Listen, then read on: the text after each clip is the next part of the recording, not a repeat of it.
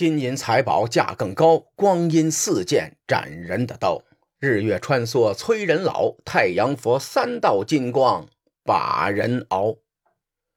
上期节目咱们说了张仪入楚的事情，这期节目咱们聊聊张仪回国后的事情。公元前三百一十一年，又是一个多事之秋。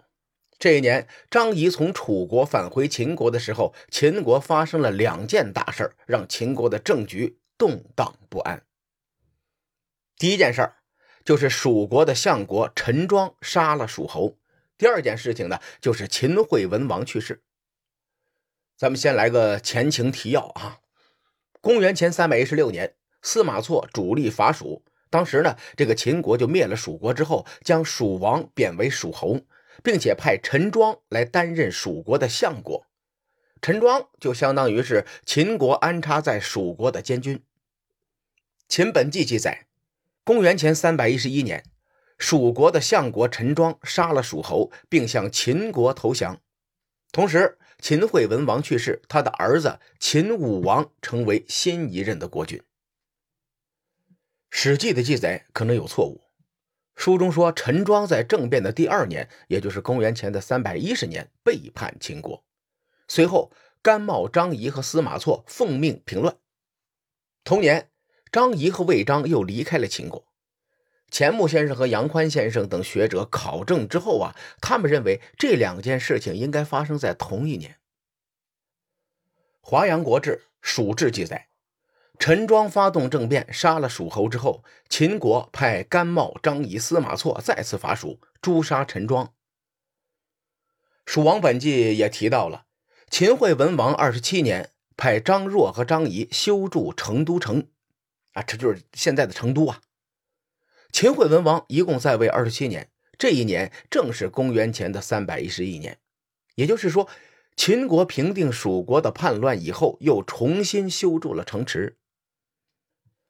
咱们在战国博弈前几期的节目里说过，因为战国时期流行好几种的纪元方法，司马迁在写《史记》的时候搜集了很多资料，所以呢，导致了时间线非常混乱。啊，这也是没办法的事情。毕竟司马迁那个时候他没有搜索引擎，他花费的精力要比咱们大得多得多。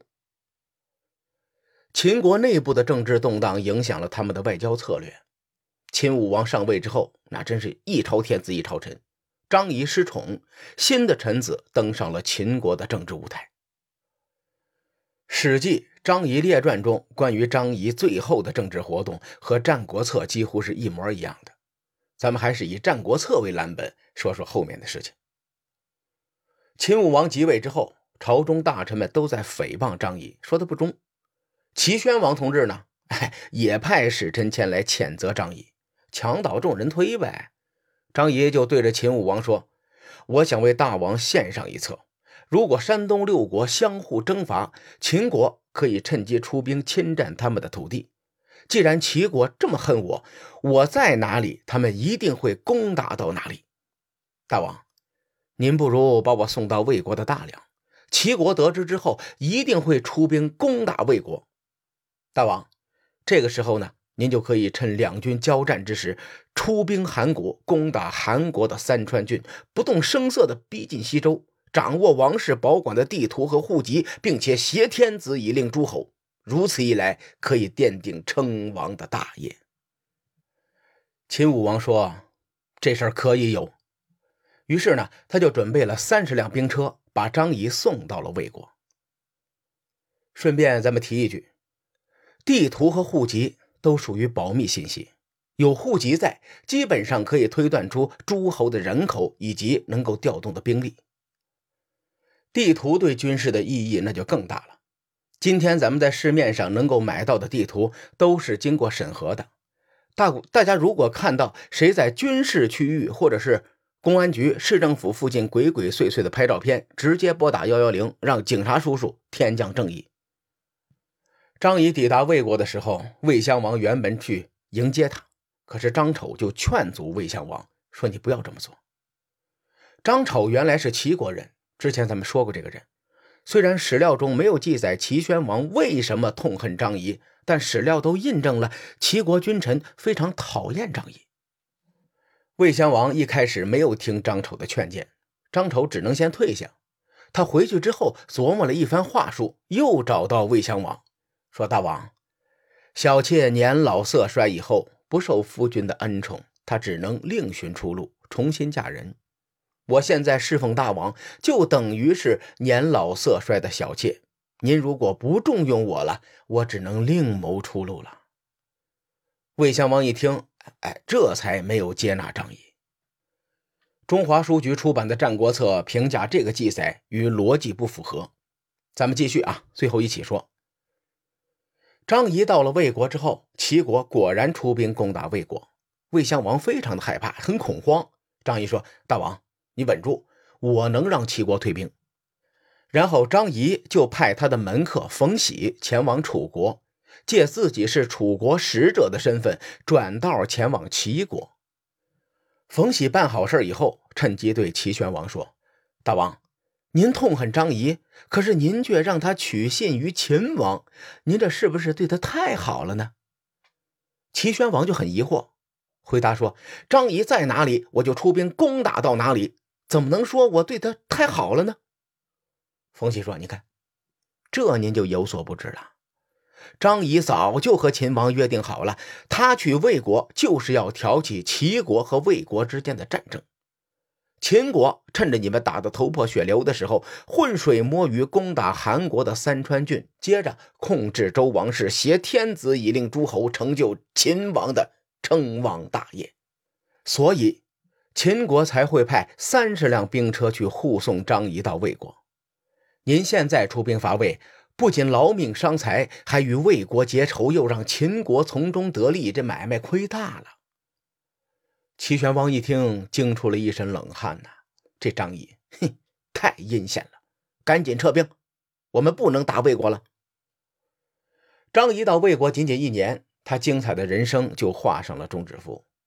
公元前三百零九年，张仪去世。